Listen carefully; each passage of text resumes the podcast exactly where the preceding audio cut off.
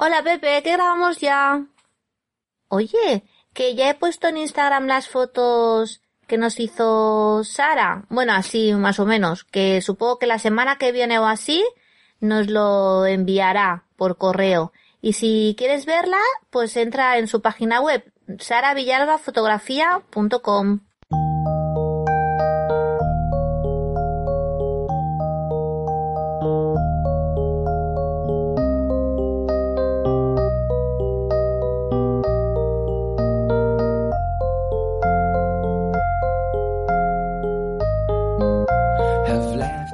Hola, soy Pepe Hola, soy Noé, y estás escuchando Cuando los niños duermen. un podcast hecho por padres para padres. Y hoy tenemos una tercera integrante que se llama Miriam Tirado. Muy buenas, Miriam.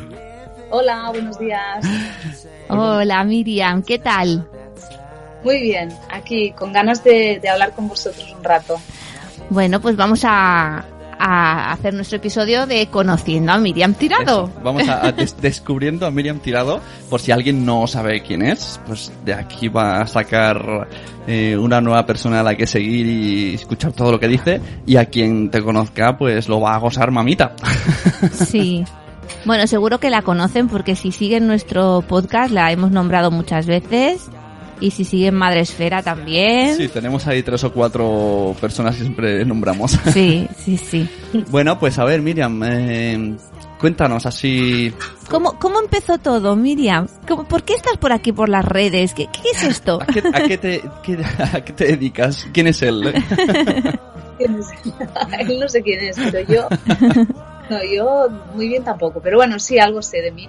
Y es que esto empezó am, pues cuando yo estaba ah, criando a mi hija mayor, que ahora cumplirá ocho años, y ah, me cogí una excedencia y cuando llevaba pues un año y casi medio con ella en casa, disfrutando muchísimo de la maternidad, mm, yo escribía muchísimo siempre, toda la vida he escrito muchísimo. Y ah, mm, en, en ese momento, cuando ella tenía 18 meses o 17, sentía que necesitaba algo más. Yo me había alargado la excedencia hasta sus dos, dos, dos años ahora y, y me faltaba algo. Pensaba, ay, necesito hacer algo como creativo. Y el, el marido de mi madre me dijo, pero ¿y por qué no te abres un blog y mira, lo que vas escribiendo lo, pues lo cuelgas allí y tal? Dije, ah, bueno, vale, pues sí. Y allí empezó mi blog. Y desde ese entonces, pues este blog ya tiene casi. 900 posts y, y, y Madre así mía. empecé todo. Tu blog relacionado con eh, la maternidad y la crianza. Exacto. Con maternidad, paternidad y crianza. Sí, porque- crianza y- de los niños de 0 a 6 años. ¿Y por qué yo te pregunto por tu pasado y empiezas por el blog de maternidad y no me dices que has estado millones de años en la radio y eres periodista?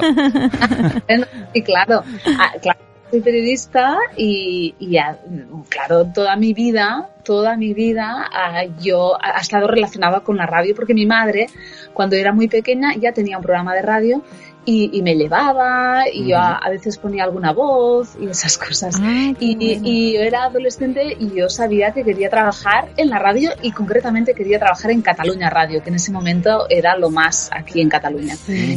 Y, mm, y no paré, no paré hasta conseguirlo. Pero y hay- trabajé allí pues casi 14 años. ¿Y, allí qué tipo de contenido ofrecías? Allí estaban informativos y yo he estado pues muchos años ah, sobre todo, sobre todo locutando, ah, locutando en Cataluña Información o en Cataluña Radio en informativos, pero ah, en antena. Esto Luego- me enteré hace dime. poquito por Carlos, nuestro amigo como Mother, y dije, mmm, ahora entiendo por qué en tus vídeos vocalizas tanto, porque esto se hace mucho en radio. Sí, es, es, es de formación profesional, sí, sí, sí. Y a partir de ese, de ese blog que iniciaste que tenías 900, 900 posts, ¿qué, ¿Mm? qué, qué pasó después?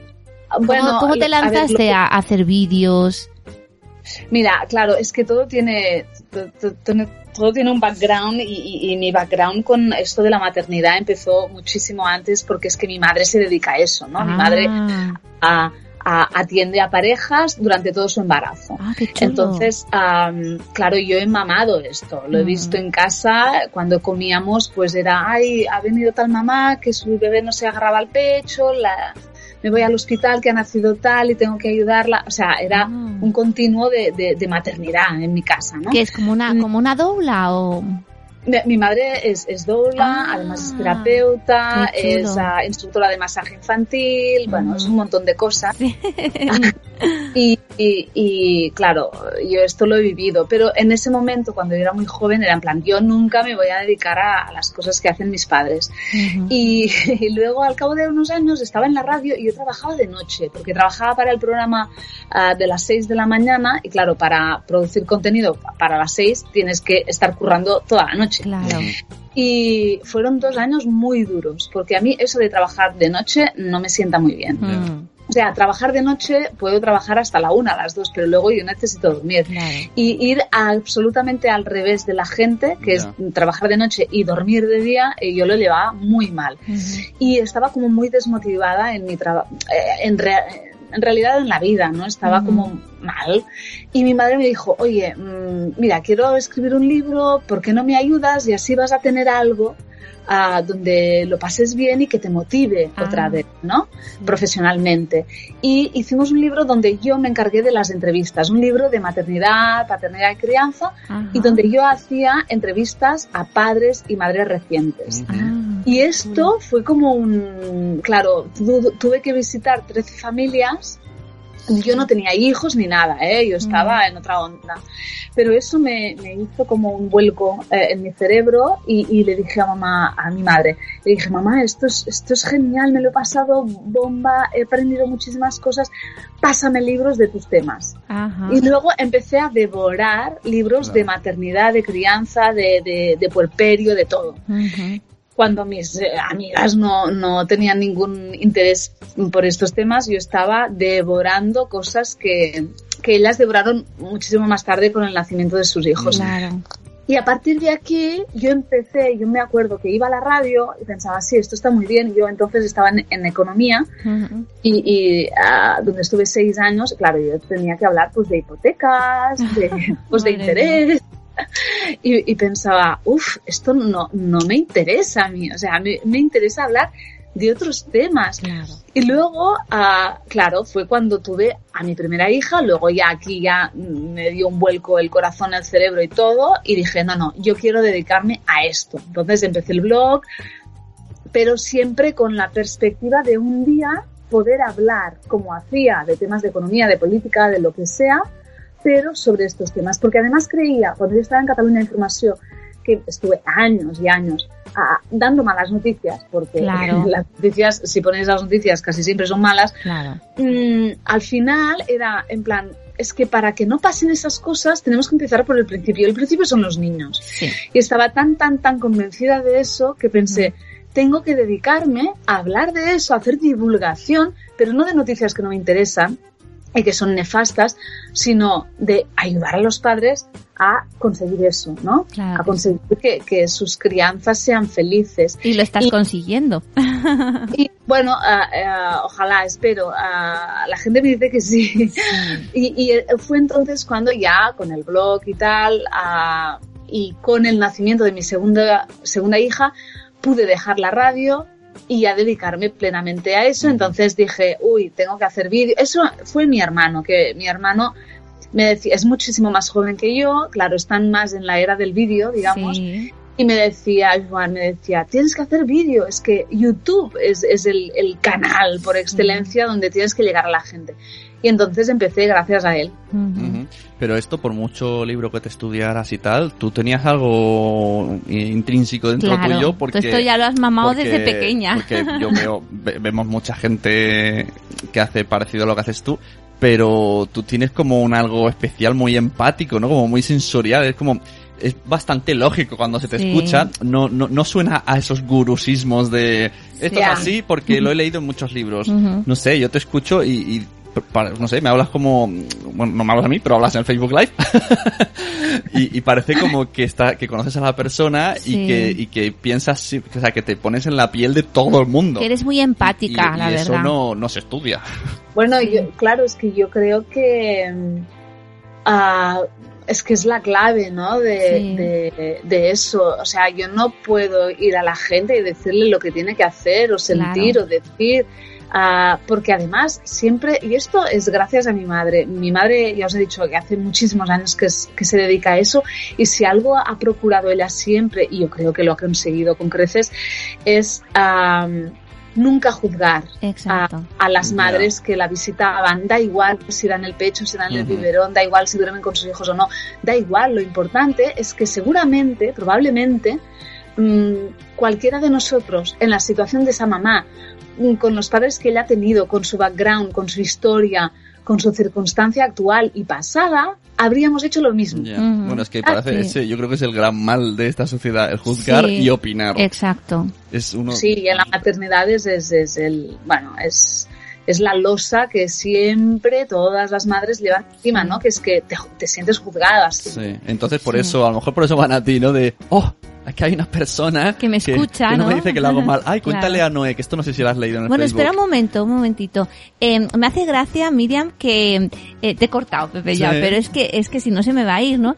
Que en toda en toda vida de mujer hay como un cambio entre cuando cuando tienes un hijo, ¿verdad? ¿Qué pasa? Eso es como que tú tienes una vida Sí, claro. Y entonces tienes un hijo y es como que se te desmorona todo y como que vuelves a empezar otra vida diferente. esto lo estoy viendo en, muchos podcasts de estos de emprendimiento, que hay muchos de emprendimiento de mujeres y las entrevistas siempre dicen, ¿y cuándo te has decidido? Y, dicen, cuando tuve el niño me cambió el chip. Todas lo dicen. Sí, sí, ¿eh? Los niños nos, nos traen un motor muy fuerte y, y, en realidad es lo único que te pasa, yo creo que es que les amamos tanto, tanto, que entonces, claro, ah, y, y, tambalea todo tanto porque a veces hemos construido una vida que a lo mejor no era muy bien lo que queríamos, ¿no? O trabajamos en trabajos que muy bien no es lo que nos satisface.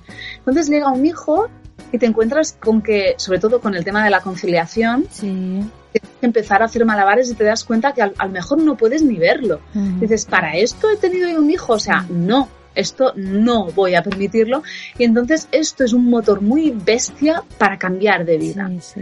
Ah, y en mi caso, mm, yo lo tenía muy bien montado. De hecho, ah, yo trabajaba solo dos días porque tenía jornada ah, reducida y compactada. Entonces, esos dos días trabajaba bastante, pero solo dos días en, turno de fin de semana. Entonces, ¿qué pasaba? Que, que, yo tenía muchas horas para estar con ella, pero aún así no quería perderme sus fines de semana. Claro, claro. Entonces fue, a tengo que hacer algo y tengo que dedicarme a lo que realmente me llena. Y cuando pensé qué es lo que me llena, lo tenía clarísimo.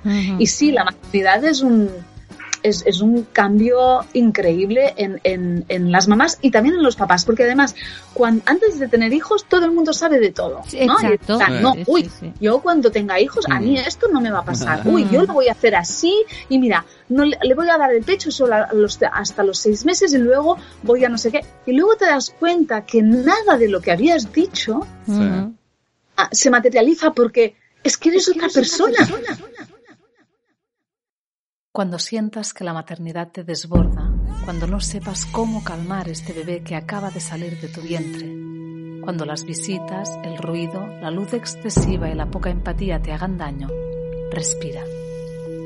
Respira y no pienses, no pienses en nada. Observa y respira. Cuando te sientas sola y tengas la sensación que tu vida ha cambiado tanto que no puedes adaptarte, cuando notes que tanta demanda te remueve las entrañas, cuando sientas que pasas de la felicidad más absoluta a la angustia más terrible en un mismo día, cuando te parezca que nadie te entiende, que nadie parece vibrar en tu misma frecuencia, respira. Respira y no pienses, no pienses en nada, observa y respira. Cuando tu hijo empiece a no querer hacer lo que tú dices, cuando empiece a tener ideas propias y las defienda como si le fuera la vida en ello. Cuando no te quiera dar la mano para cruzar la calle, cuando te pegue, te muerda o te arañe, porque ahora mismo no tiene otra manera posible de expresarte la emoción que siente, respira. Observa los pensamientos que lanza tu mente al vuelo, pero no te agarres a ellos. Observa y respira. Cuando la crianza de tu hijo te parezca la cosa más difícil que te ha tocado vivir, cuando con tu pareja parezca que os separa un abismo, cuando nada ni nadie pueda apaciguar esta desesperanza que se ha apoderado de ti, respira. Respira profundamente, despacio, sin prisa, llenando cada pedazo de ti. Hazlo tantas veces como haga falta, las que necesites antes de serenarte, centrarte y volverte a conectar. Y mientras respiras, mírale los pies, o las manos, o aquella nariz tan pequeña que se difumina. Mírale aquella parte de su cuerpo que más te conmueva y entra dentro, de sus manos, de sus pies, de su nariz que se difumina. Sé uno con él y siente el amor que te genera y deja que esto, el amor que le tienes, vaya acallando todas aquellas frases que te lanza la mente para que pierdas los papeles. Respira y déjate sentir la fuerza del vínculo, porque es el amor lo que cura todas las heridas, que llena todos los vacíos, que disipa toda desesperanza y que aligera los cuerpos cansados y saturados.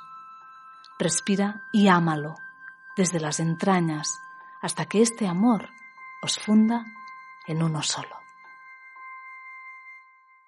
Estás oyendo un podcast de nacionpodcast.com.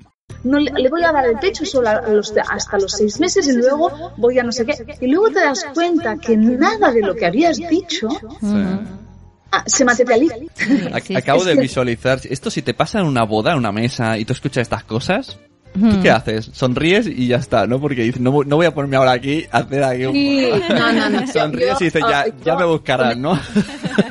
Sí, sí, Carlos. Ay, a, yo, te decía Carlos ya, yo estoy con, con, con papá Biden en la cabeza. Yo, yo con esto vigilo muchísimo porque, primero, primero, no me han pedido la opinión. Claro. Si nadie me pide la opinión, yo no la doy. Claro. ¿Para qué? Que a lo mejor ni les interesa. Ujú. Ah, esto les molesta mucho cuando tú no has pedido opinión que te la den. Ah, porque es que a lo mejor no es lo que necesitas en ese momento. Pero debe de ser, vamos, debe tener las uñas mordidas. Bueno, he aprendido. eh. Al principio sí, me acuerdo que depende de lo que se decía, en, depende de qué circunstancias, me lo pasaba mal. Me lo pasaba mal, sobre todo, sobre todo cuando se habla mal de los niños. Esto no lo soporto. ¿vale? No lo soportaba y no lo soporto ahora. Lo que pasa es que he aprendido a, a, a- a pensar a que bueno que esa persona pues seguramente ha llegado a eso porque pues lo ha pasado mal.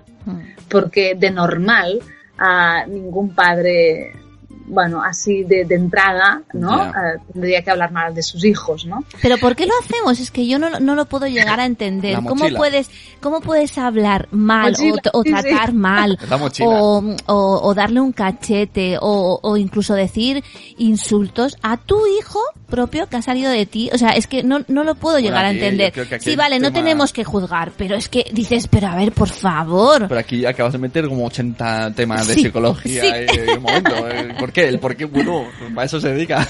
yo mira yo cuando cuando eh, tú- el ejemplo que ponías tú Sune no en, en una boda y hablan depende de qué yo me largo o sea no puedo Claro. Ya. entonces o intervengo o me largo. Ah, y depende de qué ci- situaciones no puedes Claro. intervenir Mira, miras el reloj y dices, ¿cuánto tengo tiempo? Si Sí. solo tengo 5 minutos, no voy a intervenir. o, o, uy están tocando mi canción no y te vas a bailar es que, es que... o mi- te vas al lavabo. Mi- Miriam, Miriam con cara seria debe dar mucho miedo, porque en algún vídeo has puesto alguna cara seria en plan cómico y cuando no sonríes, uy, uy, uy, qué mala leche. Sí, no, sí, sí, sí, eh, eh, tienes razón. eh. Cuando, si estoy seria, o sea, si estoy preocupada nota. O, o seria por algo, enfadada, ah, se me nota. Es Claro. que soy como muy transparente. Se es decir, nota si estoy porque- contenta, se me nota y sí. si no también. Es que siempre estás sonriendo, entonces el día que no sonríes es como, uh, Sí, la ¿qué gente se está da pasando cuenta. aquí? Sí, sí, la gente se da cuenta, pero tampoco me corto de decirlo. No, Ya. mira, es que estoy, hoy, es- hoy no estoy bien, no pasa nada. es Claro. que- ¿Vale? Bueno, o sea, pues, somos personas. Quiero, Ah, mm, pero que, que ya, ya no me acuerdo de qué me habías preguntado. No, pues Ah. eso, que en qué momento, o sea, nos hemos convertido en estos padres que critican a sus hijos. O sea, Ah. Sí. A ver, yo, yo supongo, bueno, primero que venimos de, de una historia Mm. así, eh, en general, eh, de siglos de siglos de maltrato a los niños, Sí. ¿vale? Y, y- y de pensar a nivel social de que los niños, pues, eso, ¿no? Eran tontos o molestan o no sé qué o no sé cuántos, no se enteran de nada, ¿vale? Ah, y claro, esto de alguna forma hace mella, ¿no? Sí. Y, y, y al final, pues, a nuestras carencias, ¿no? Porque esto también lo hemos vivido de niños, ¿no? Sí. Hay, hay mucha gente que el niño hasta que no puede hablar y expresarse normal, pues pasan bastante. Sí, sí, Ah, sí. Porque total, bebés, ¿no? Uf, qué rollo, cambiar cacas, no sé qué, no sé Mm. cuántos. sí. Y, y es como que, y esto mi abuela me lo, me lo dice siempre, ¿no? Dices que antes los niños no contábamos para nada. Hasta que un niño no podía trabajar Sí. y, y ser como, entre comillas, de provecho, en las familias mismas ah, no tenían mucha importancia. Entonces, por ejemplo, en la mesa nunca se escuchaba a un niño. Ah, claro. Solo hablaban los adultos y los hermanos mayores. Sí. Los niños nunca eran escuchados, nunca eran tenidos en cuenta, ¿vale? Ah, y luego, claro, llegamos ahora, a día de hoy, que yo digo, bueno, pues es cuando, cuando un padre habla mal de su hijo es que algo está pasando, ¿no? Porque, hombre, puede ser que una noche pues no hayas dormido y te levantes y digas, jolín, el niño, lo que se ha pasado esta noche que me ha despertado no sé cuántas veces. Vale, no pasa nada. Pero estamos hablando de cosas como más gordas Claro. aquí hay mucho de, de nuestra propia historia, ¿no? Sí. Del niño que fuimos que no está curado Ya. de sus heridas y entonces cuando tu hijo te hace de espejo, porque te hace de espejo y te ves en él, am, estás enfadado, ¿no? Mm. Estás enfadado y hay gente que parece enfadada con sus hijos, sí, Sí. sí. Parece enfadada con sus hijos y con la vida.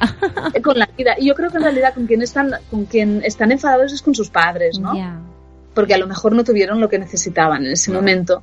Y, y luego lo pagan los niños, porque siempre los niños, no sé si os dais cuenta, que pagan el pato en general de todo, porque Sí. Son más son pequeños, son más vulnerables, no tienen herramientas para defenderse y siempre es mm, más fácil meterse con alguien ah, más vulnerable que con alguien que tiene más herramientas. Nadie va a su jefe y le suelta ¿eh? Exacto. por encima. Claro, Siempre ah, estás cansado por algo, pero quien pilla es en tu casa, ¿no? Exacto, llegas ahí ya lo cansado, ellos. llegas cansado, agobiado, pasa cualquier cosa y luego el niño se pone a, a demandarte insistentemente y, y tú solo ves que ahora te está molestando él y lo pagas en él. Eso es verdad. Exacto. Oye, Sí, ¿y sí. tú no has notado que hay como una como una generación despertando? O sea, nosotros, pongamos, ¿no? Gente Sí. de entre 30 a 40 años que... Pero no todos, ¿eh? No, bueno, todos. pero digo, una generación.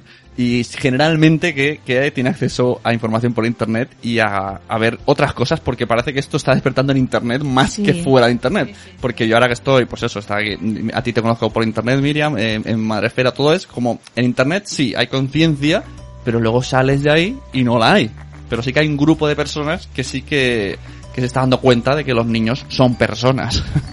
Sí, mm, yo creo que esto está. Yo soy optimista de, de- de nacimiento, entonces yo, yo siempre pienso que vamos a mejor.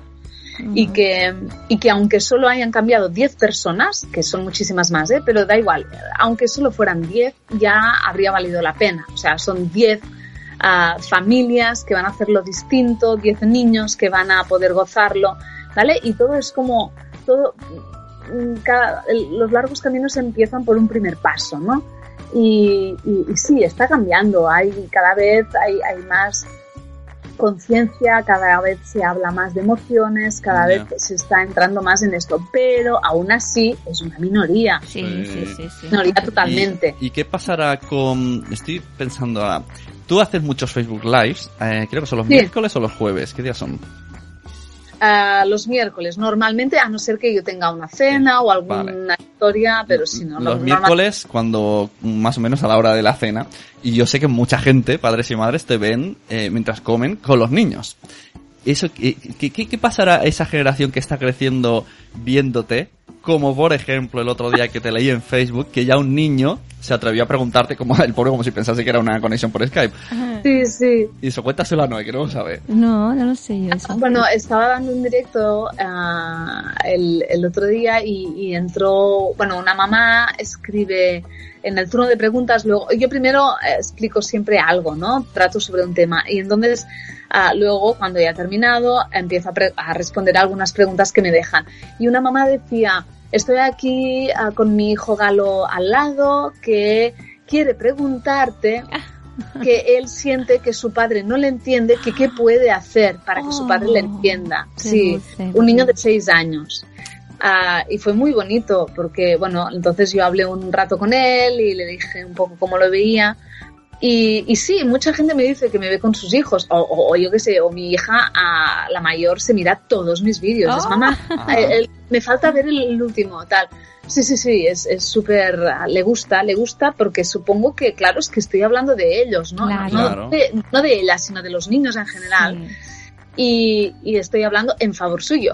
Ya. Así que supongo que por eso también Oye, les y, gusta. y esto, que yo no sabía, lógicamente, eh, ¿tu hija cómo actúa con el resto de niños? O sea, es como, lo- ti- tiene como muchas más herramientas, está escuchando todos los días cosas que los demás estamos escuchándote ahora a los 37 años Sí. y que estamos diciendo, ah, tienes razón Miriam, pero si ella Ujú. lleva toda la vida, cuando tiene un conflicto, ¿qué hace?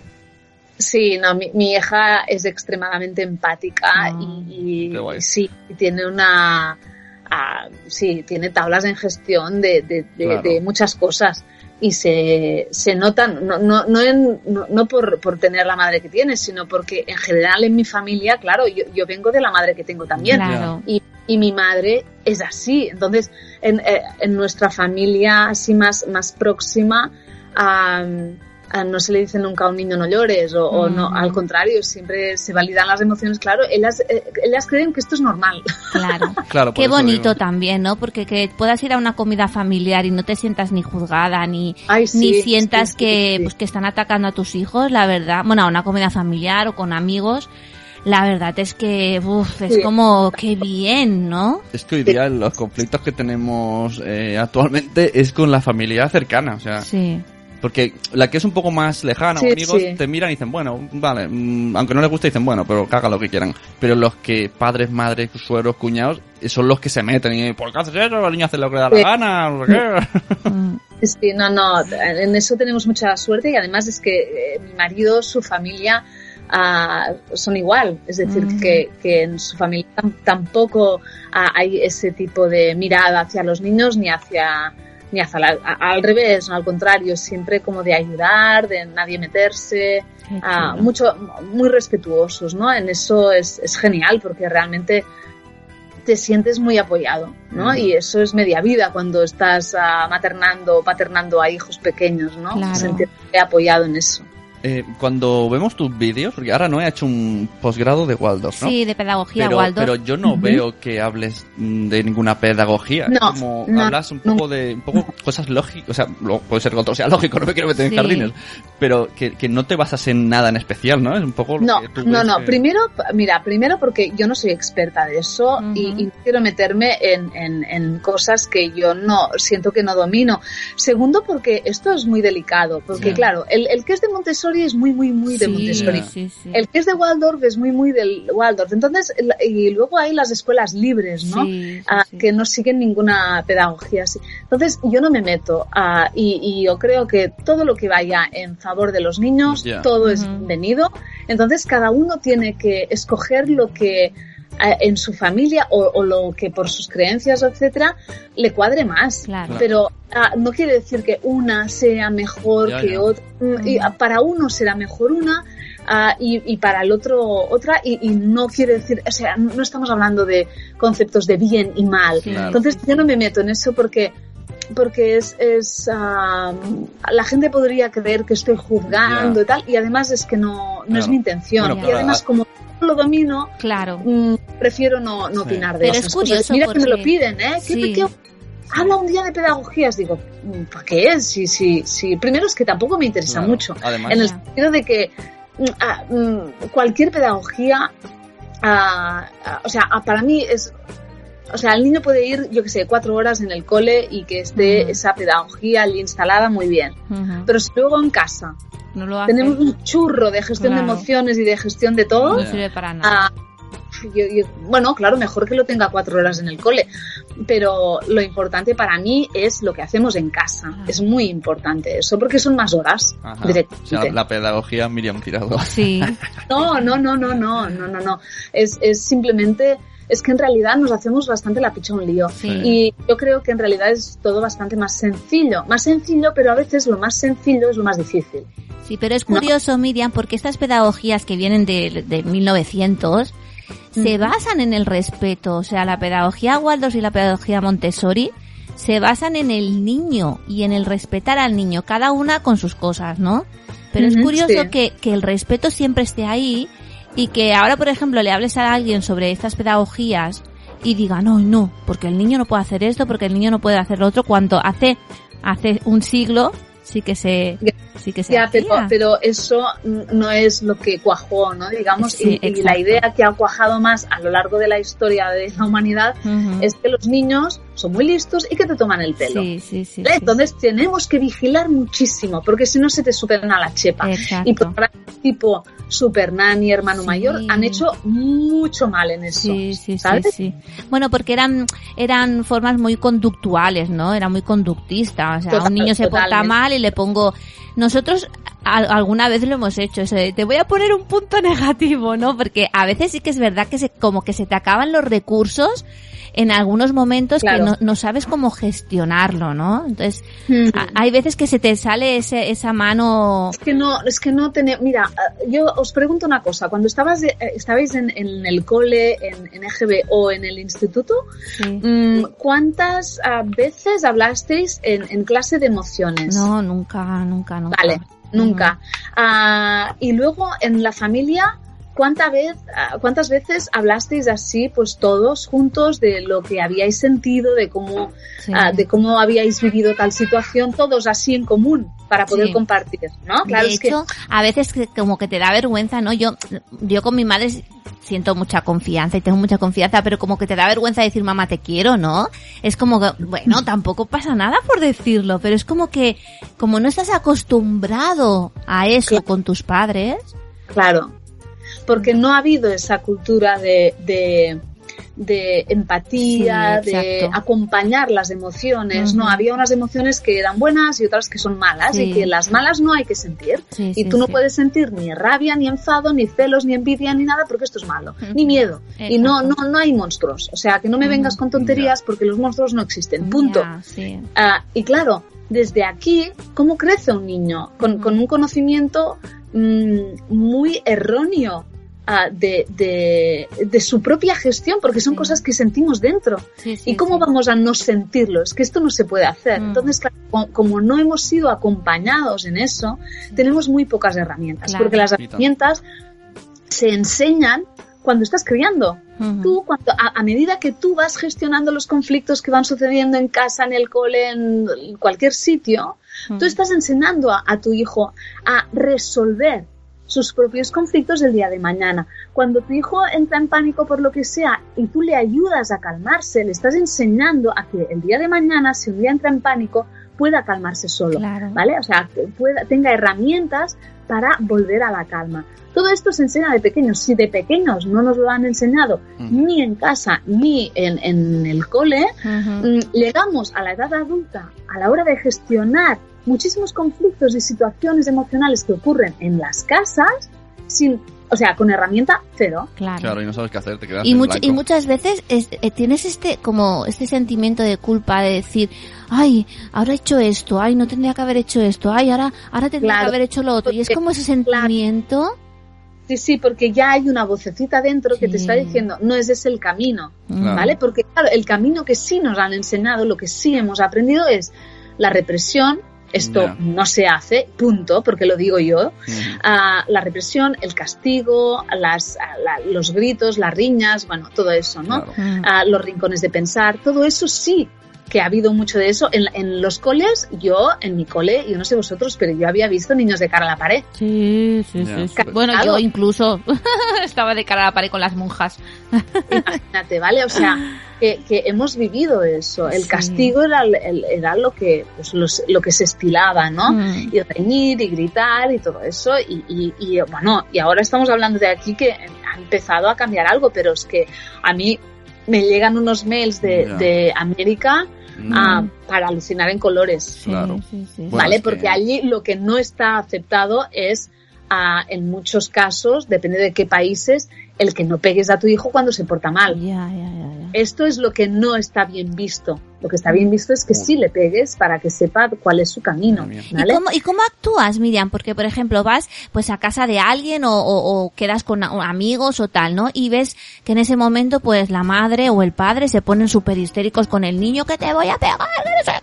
Tú en ese momento, yo por ejemplo, me siento súper súper mal, ¿no? Y no, no sé cómo actuar. O sea, le digo, no, tranquilo, no me quedo callada o me cojo al niño. ¿Qué, qué haces ¿Sabes en esos momentos? A, a mí no me ha pasado nunca eso, Oh, nunca, jamás. Ah, yo- Ah, ah, ah, claro, tú piensas que la gente con la, o sea, mis amigos, o sea, es que si me costaría muchísimo tener una relación íntima con amigos con los que te vas a comer y tal, si pegaran a sus hijos, es que no, no.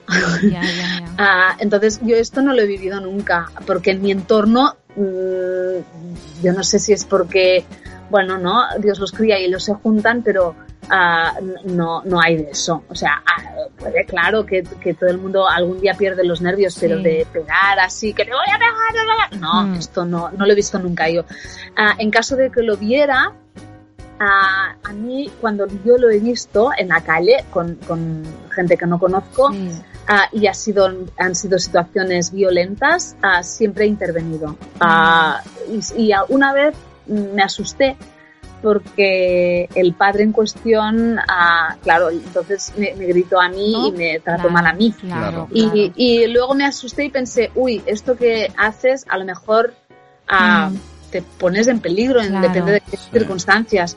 Porque era un, era un señor en la calle que estaba pegando a su hijo y, y intervine y le dije que dejara de pegarle o llamaba a los mozos de escuadra. Ah, y, y entonces, claro, empezó a abuchearme a mí y me asusté. Pero igualmente luego pensé, a lo mejor esto no lo haces más y no, no. Y otro día vi una situación parecida y volví a intervenir. Es que no lo puedo evitar. Es que te no sale, puedo te sale. A mí el otro día me... Y yo creo que nadie debería evitar eso, Mm. porque, porque es que son niños Sí. y los niños los cría una sociedad entera y los tiene que defender una sociedad entera, no solo Mm. y sus, si sus padres no les defienden Ya. y no les protegen, ¿Quién lo va a tienen hacer? que saber, al menos el niño tiene que saber que Eso no está bien. no está bien, Claro. A mí me pasó porque eso... si no lo pueden acabar integrando como algo Claro, normal como algo Sí. normal. o que se lo merecen y no Sí, se merecen eso. Exacto. Esto que dices tú me pasó, pero yo me quedé en blanco y no supe qué hacer. Y vi como en la... Y, y salía yo de dejar a mi hijo al cole y un padre, o sea, le- llegaban tarde, eran las 9 y 2 y se estaban cerrando las puertas, le estaba echando prisa. El niño tendría 10 o 12 años. Le empezó a pegar unas patadas en la mochila que llevaba en la espalda, pero unas patadas y yo estaba, estaba violentísimo y digo, ¿qué hago? ¿Qué hago? Pasó, o sea, yo fui caminando hacia ellos, pasaron la mía y yo estaba, digo, ¿qué hago? Estaba súper nervioso y, y al final no hice nada, digo, ¿qué hago? ¿Por qué no? Y, y el niño, bueno, a, a- a contraman le pegaba patadas más lento iba. Sí. Y me quedé, me sentí fatal, digo, todo, Claro. esto hace dos meses y todavía me acuerdo.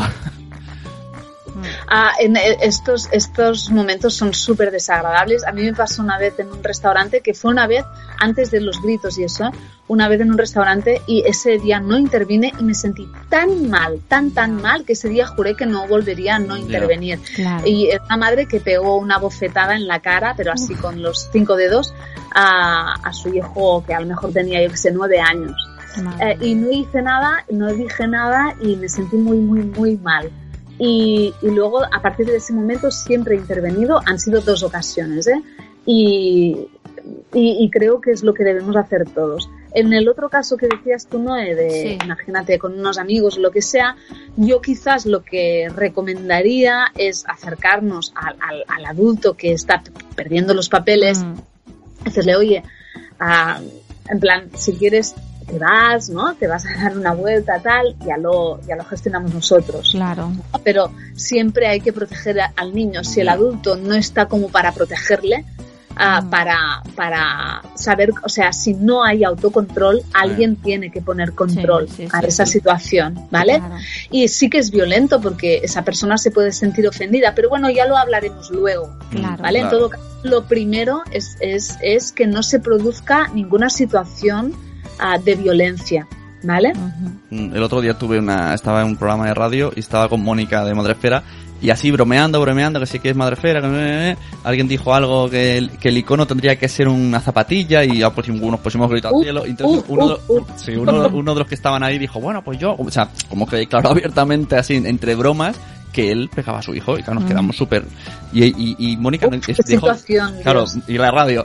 Y, y Mónica dejó que se explicara y cuando terminó le dijo, vale, y luego, ¿cómo te sientes? Mira, la cara del chaval, se me pone pelo de punta, le cambió la cara. De hecho, ahora escucha nuestro programa porque se dio cuenta. Dijo, me siento mal. Dijo, pues eso, ahí tienes la respuesta. O sea, Claro. es que es eso. no pensamos qué pasa luego. Y ponte el papel de tu hijo. No, y además, yo cuando yo llevo grupos de gestión de emociones para padres y hay un día que les pregunto, a ver, ¿qué, ra- ahora me hacéis una lista con lo que queréis que sea vuestra relación con vuestros hijos Ya. cuando vuestros hijos tengan, yo que sé, 20, 30, 40 años, ¿vale? Y entonces escriben, ¿no? Mm, Que haya confianza, que, que sepa que puede contar conmigo siempre, a que, que mi hijo se- eh, esté seguro de sí mismo, etcétera, ¿no? Y, y entonces cuando leemos todo lo que han escrito y tal, que todo son cosas como muy bonitas, digo, vale, pues esto se empieza ahora, es decir, es ahora que vas a conseguir que luego a los 30 años confíe en ti. Claro. Si ahora le machacas, le pegas y, y- y no estás escuchando ah, sus necesidades o sus agobios o lo que le pasa, mm, es muy probable que integre que con su padre no puede hablar. Eh, o con su padre no se puede hablar y por lo tanto se calle muchas cosas, ¿no? Sí, sí. Y una cosa que a los padres nos da mucho miedo, o al menos a mí, y, y- y lo- por lo que veo con mis amigos también, es que, por ejemplo, tener un hijo adolescente que lo esté pasando mal y no te lo cuente. Ya. Esto nadie querría eso, ¿no? Que, que le, o yo que sé, un niño al que le están haciendo bullying y que no te lo cuente, ¿no? Vale, pues ¿cuándo creemos que se instala ese- esa relación de confianza, de poder hablar Mm. con, con el padre? Empieza desde que el niño pequeño, hacer. Es decir, el, el, el, que el niño se sienta atendido, comprendido y escuchado. Siempre esto será lo que hará que luego, si le pasa algo, te lo cuente. Si él ha integrado que contigo no se puede hablar porque te pones hecho una fiera, no te lo va a contar. claro. Es así de sencillo. Sí, sí, y la verdad es que a mí la, la, la pena que me da es que la gente esta que, que le da pues esos bofetones dice, no, yo, yo no pego a mis hijos, porque dar un bofetón no es pegar y tú te quedas, sí, es pegar, es pegar, y Claro, estás pegando a tu hijo, ¿no? No, no, o sea, como que se sacan culpa de decir, no, solamente le he dado un bofetón, dar un bofetón Porque, no. porque eso, ¿no? Dar un bofetón está como más integrado Sí. como algo positivo que pegar, Sí, ¿no? O darle un cachete en el culo, que eso no duele, eso no duele, Sí. darle un Claro, cachete bueno, en el culo. Que sí, duele en el alma, eso duele en el corazón. Fumar está integrado, pegar está integrado, hay cosas súper malas que están integrados y te quedas con cara de tonto. Sí. Sí, sí. Bueno, Ay, queda- Miriam, eh, ¿cuánto, ¿cuánto podríamos hablar, eh? Podríamos estar horas y horas hablando Horas, sobre el tema, eh. Sí, sí, porque además es que hay tanto y, y- y tanto por hacer. Yo creo Mm. que voy a tener trabajo mucho tiempo. Sí, sí, Eso no me preocupa. Claro. Ahora estaba mirando aquí en tu página web de miriamtirado.com todas las charlas que haces. Eh, lo de las charlas, eh, te tienes que ir apuntando, reservar plaza o la gente va allí y ya está. Mira, depende. Si son un- en, en un cole, yo doy muchas charlas en coles Sí, y es en un cole, normalmente no hay que apuntarse ni nada y, y están abiertas a todo el mundo, o sea que es solo saber el día y la hora y ya está. Hay otras charlas que son en lugares más pequeñitos o centros, lo que sea, que sí que hay que al menos reservar plaza. Ah, depende, pero normalmente yo siempre lo especifico, tanto en Facebook como en mi web, de si es abierta no, hay, no hace falta apuntarse o si tienen que apuntarse. Ah, muy bien. ¿Y puedes ir con niños o solamente van los papás? Mira, depende. Yo, yo, o sea, en mis charlas siempre hay niños, Sí. pero yo recomiendo así, lo que yo prefiero es que si es un bebé, que el bebé venga. O sea, Sí. a mí no me molestan nunca los bebés y- además creo que pues que a lo mejor ah, depende de la edad no pueden separarse todavía de mamá Sí, sí, sí. por dos horas, ¿no? Pero, ah, por ejemplo, si doy una charla de rabietas, eh, a mí no me, yo, yo prefiero que no vengan con, con un niño de dos años y medio. Claro. Porque es ¿Vale? como que se siente muy identificado, ¿no? El niño. Bueno, porque claro, es una falta de respeto hablar de cosas que hacen delante suyo, ¿no? Claro.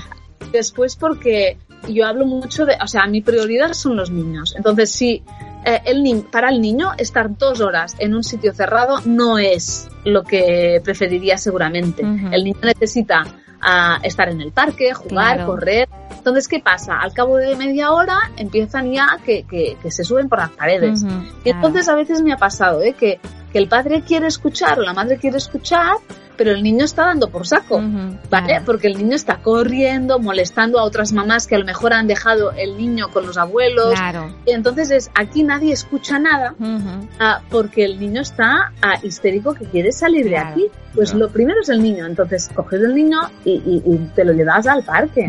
Claro. Para que no pasen esas situaciones lo mejor es bebés, no problema.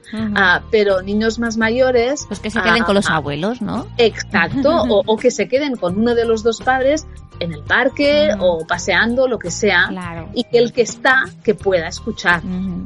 Pues a ver si podemos ir a alguna de estas charlas que estoy viendo aquí Venga, ojalá. y te escuchamos allí en tu pleno pleno apogeo. Cuéntanos cuántas... que, que lo doy todo. Sí, Cuéntanos cu- cuánta, do- cuánto contenido haces por internet. Esto informa a todo el mundo, porque tienes un ¿Cuánto- montón. ¿El qué? ¿El qué? Eh, ¿Cuánto ¿Qué haces por internet? Que hay muchas cosas. Es que es que, es que yo es que te- tiene muchas cosas. yo, yo de repente entro a un Sí. sitio y digo, ah, mira, también está aquí Miriam. O sea, ¿cuántas tienes? Canal de YouTube, Sí. que haces dos vídeos a la semana, puede ser, ¿no? Ah, bueno, ahora estoy en uno porque es que era too much. Ah, estoy en un vídeo que sale los martes ah, en YouTube, pero ahora esta semana terminé la temporada, por lo tanto ahora no vuelvo hasta el 5 de septiembre en YouTube.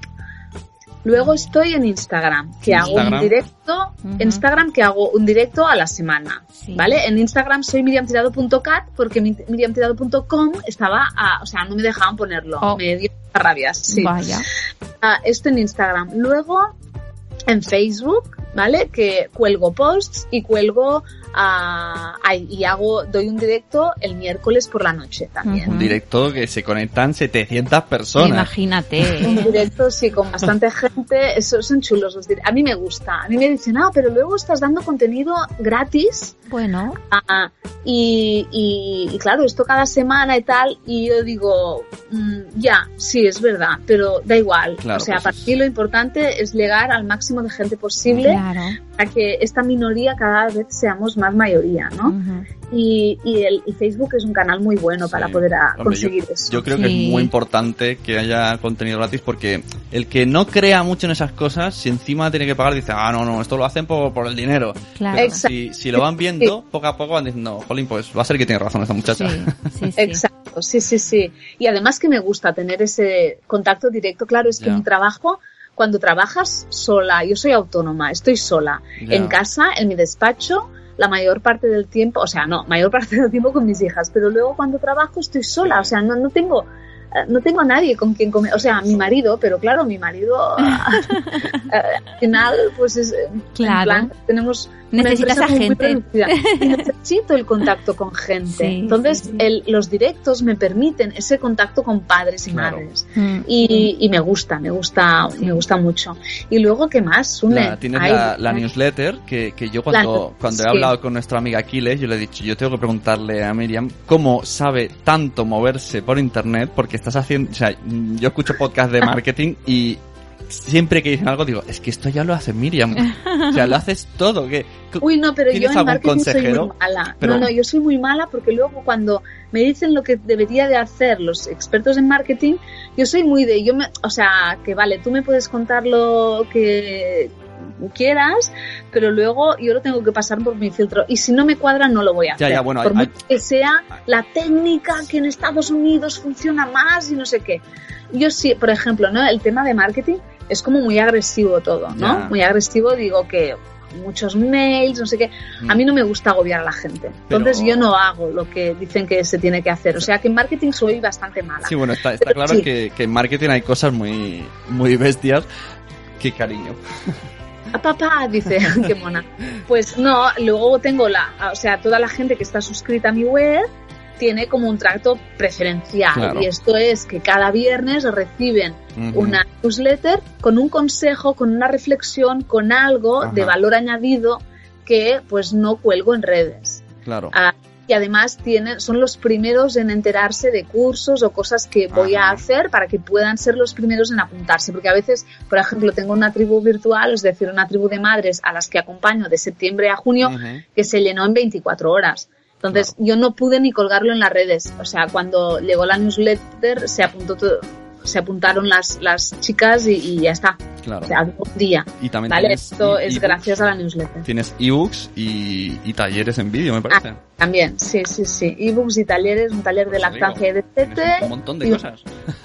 Sí, taller de control de esfínteres, sí, sí, no, no paro. Eh, A, a veces me dicen, ¿dónde sacas el tiempo? Yo digo, de las noches.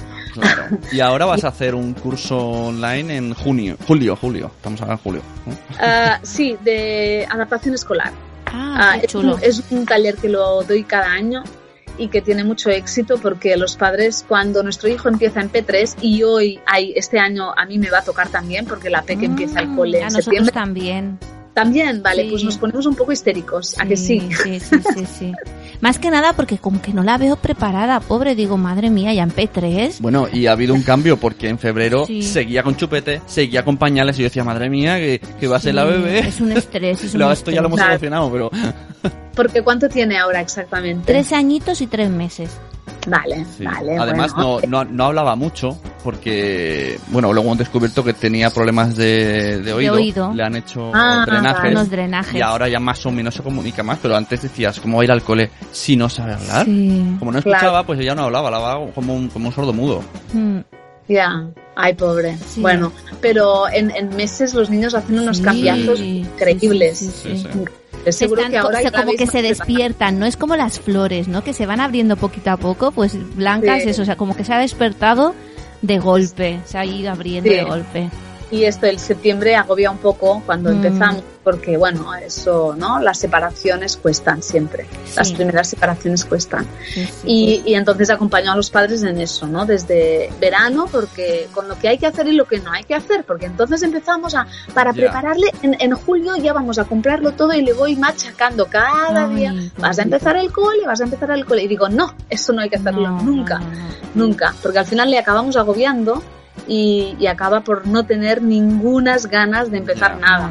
Pues mira, ya que dices esto, vamos a aprovechar que este episodio sale antes de agosto. Sí. Eh, vamos a ver si puedes decirnos algunas recomendaciones. Aunque luego los padres vamos a tener que los de la gana, pero al menos que estén ahí.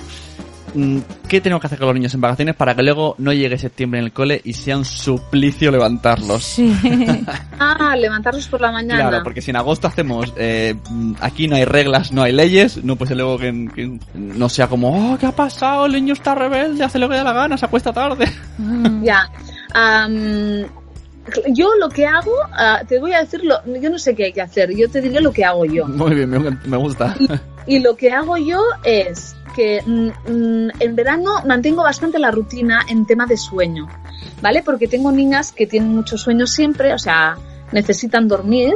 Sí. Y, y yo vi otros veranos que cuando éramos más laxos en tema de dormir, ah, estaban fatal. Claro. O sea, estaban de más mal humor, eh, muy cansadas con el calor, llevan fatal el calor. Mis hijas son como suecas y, y les gusta el frío. Ay, mira, como a ah, mí. A Sí, mí me entonces encanta el calor las agobia mucho y se cansan mucho. Y Mario también. Mario una vez, perdona que te corte, pero es que esto viene... Una vez nos fuimos a Sevilla, que hacía un uy, calor uy. horrible, Sí, bueno, cabe- horrible, en pleno Cabe agosto. decir que Mario es lo más parecido al demonio de Tasmania en cuanto a Sí. movimiento. sí. Llegamos a Sevilla, se puso en el carro y no se movió Sí. en todo el día del carro. Íbamos con unos amigos y decían, esto es como la kriptonita de Decía, Superman. decía, no me decías que tu hijo era muy movido, pues aquí no se movió en todo el día y el niño estaba Era, con la lengua fuera. una meba, ¿no? Totalmente. Y es que a mí me pasa lo mismo, a mí el calor... Yo soy nórdica. cao. Sí, sí, pues sí, sí. claro, cuando los niños, si el calor les afecta, mm, eh, tenemos que, que procurar que descansen bien, Claro. porque el calor cansa mucho. Entonces, yo lo que hago es, en, en verano, cambio solo un, o sea, hay, hay más margen si en invierno a las 9 más o menos se acuestan, 9, 9 y media la mayor, por ejemplo, ah, en, en verano máximo las 10, Ujú. es mi tope, ¿vale? A las 10 están durmiendo porque así yo sé que por la mañana estarán bien. Ah, y entonces, claro, si, si cambias muy poquito la rutina ah, en, en horas de dormir, ah, esto va genial porque luego cuando tienes tienen que empezar el cole, solo con que cambies esa hora la última semana antes de empezar el cole, pues ya está. Claro. Sí, sí. Y solo yo cambio, vuelvo a cambiar la rutina cuando faltan cinco días o así para empezar el cole. Ujú. Y otro, otro motivo por el que mantengo un poco la rutina en verano es porque nosotros todavía trabajamos. Ellas Claro. no, ellas no a cole, pero mi marido y yo trabajamos. Entonces, necesitamos am, después de acostarlas, a veces trabajar, a veces pues tener un rato para nosotros ah, y, y descansar un poco antes de acostarnos, ¿vale? Entonces, ese momento ra- es, es- para nosotros es importante, ¿no? Tener un, un espacio. Porque si no, pasa eso, que termina el, el verano, ha habido tal descontrol de horarios, has tenido tan poco tiempo para ti, ha- has sido tan estresado porque no podías trabajar, porque siempre estabas con los niños a tu plena hasta las 12 de la noche, que estás deseando que se vayan al cole. Sí, y no me gusta, Eh, esa sensación a mí no me gusta. ¿Vale? Yo quiero disfrutar de estar con ellas y no desear que se vayan. Claro.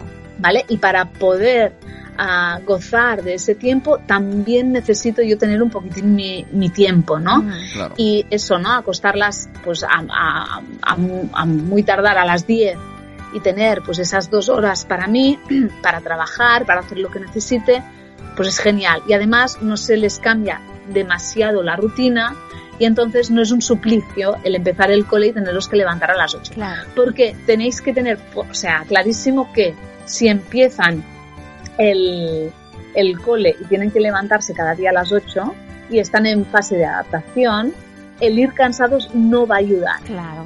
¿vale? Esto es un gran impedimento.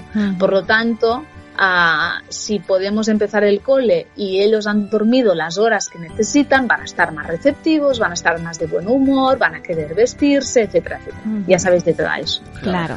sí. Y sobre todo, pues, disfrutar de ellos en verano, ¿no? O sea, es como... Sí, claro, es que además Es que es una época tan bonita.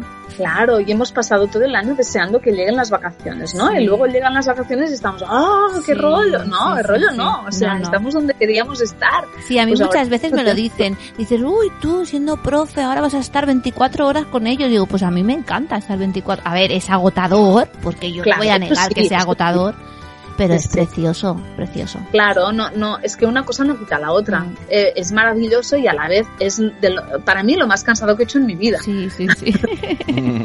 O sea, acabas agotado, porque además piscinas y demás, pues, pues te agotas. sí. pero ah, si lo puedes vivir mm, plenamente y desde la alegría, Sí. pues es agotador, pero también te vas a, te acuestas como feliz, Exacto, ¿no? hay que vivirlo desde- con ellos. Eh, Vivirlo desde eso, no desde la alegría, desde el optimismo Claro. y desde el positivismo. Y de buen rollo, ¿no? Exacto. Y humor y, y- y, pues cuando vienen momentos chungos, porque, porque vienen, y sobre todo si tienes un hijo de tres años, pues vienen muchos, ah, porque se enfadan y no sé Sí. qué, y, ah, pues, pues ponerle humor y, y quitarle Mm. hierro y pensar que esto pues, van a crecer y dentro de nada es que no van a querer ni ir a la piscina con nosotros. Así que aprovechemos, aprovechemos Pues sí. porque queda poco. Ay, ahora Miriam, todo qué el mundo guay. llorando ahora, no, Sí. porque esto, esto, hasta que no nos lo dicen no nos damos cuenta que los niños crecen. Pero es que es verdad, pero Sí. es que es verdad. O sea, yo tengo a mi hija que, que va a cumplir ocho, es que ya es otro rollo, ¿no? Mm. Ya es, ay, el otro día le decía a su padre, papá, no me envuelvas el bocata con esa, eh, tenemos uno de esos, de esas cosas de plástico Ah, que es de, sí, el rock and roll ese, ¿no?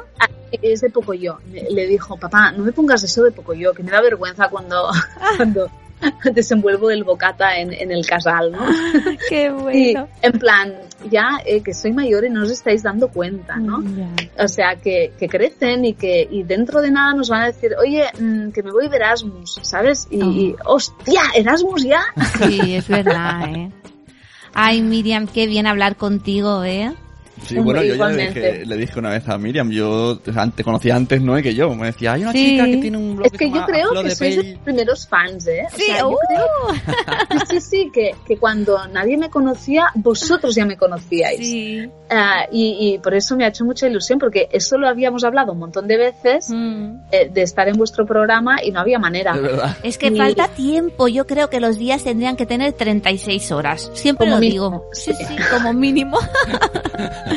pues muchas gracias, Miriam, por estar con nosotros. Y, Igualmente. y estamos en contacto. Muy bien, ha sido un placer. Un abrazo a los dos. Hasta luego, un Vale, muchas gracias. Adiós. Adiós.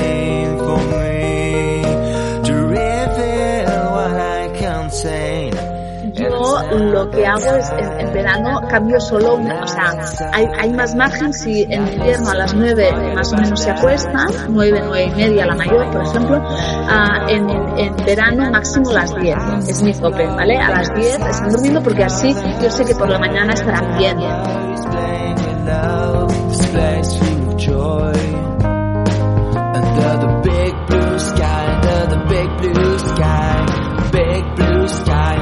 big blue Yeah.